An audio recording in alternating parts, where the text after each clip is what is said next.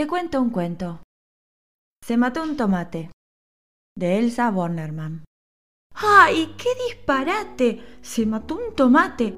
¿Quieren que les cuente? Se arrojó a la fuente, sobre la ensalada recién preparada. Su rojo vestido, todo descosido, cayó haciendo arrugas al mar de lechugas. Su amigo Zapallo corrió como un rayo, pidiendo de urgencia por una asistencia. Vino el doctor Ajo y remedios trajo.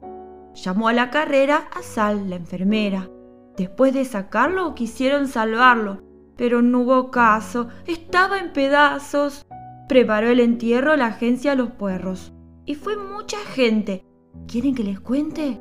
Llegó muy doliente Papa, el presidente del Club de Verduras, para dar la lectura de un verso al tomate, otro disparate mientras de perfil el gran perejil hablaba bajito con un rabanito.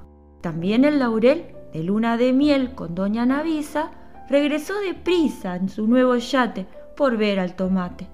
Acaba la historia.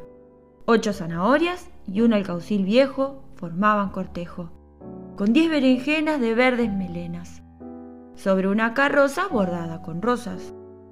Choclos musiqueros con negros sombreros, Tocaron violines, quenas y flautines.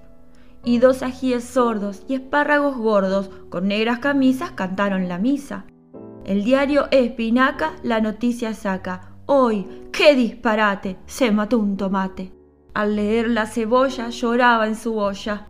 Una remolacha se puso borracha. Me importa un comino, dijo don Pepino. Y no habló la selga. Estaba de huelga.